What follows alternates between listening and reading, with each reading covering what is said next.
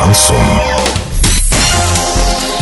В студии с новостями Дарья Дмитриева. Здравствуйте. Спонсор выпуска «Строительный бум». Низкие цены всегда. Картина дня за 30 секунд. Блогеры заподозрили грядущее переименование компании «Саратовские авиалинии».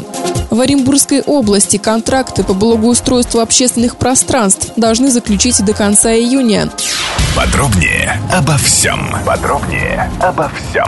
Блогеры заподозрили грядущее переименование компании «Саратовские авиалинии». В одной из групп ВКонтакте появились снимки, на которых на лайнере Embraer 190 авиакомпании вместо привычной надписи «Саратов Airlines» появилась другая – «Иволга Airlines». Официального подтверждения или опровержения информации о переименовании пока не удалось получить, так как пресс-служба авиакомпании не отвечает на звонки.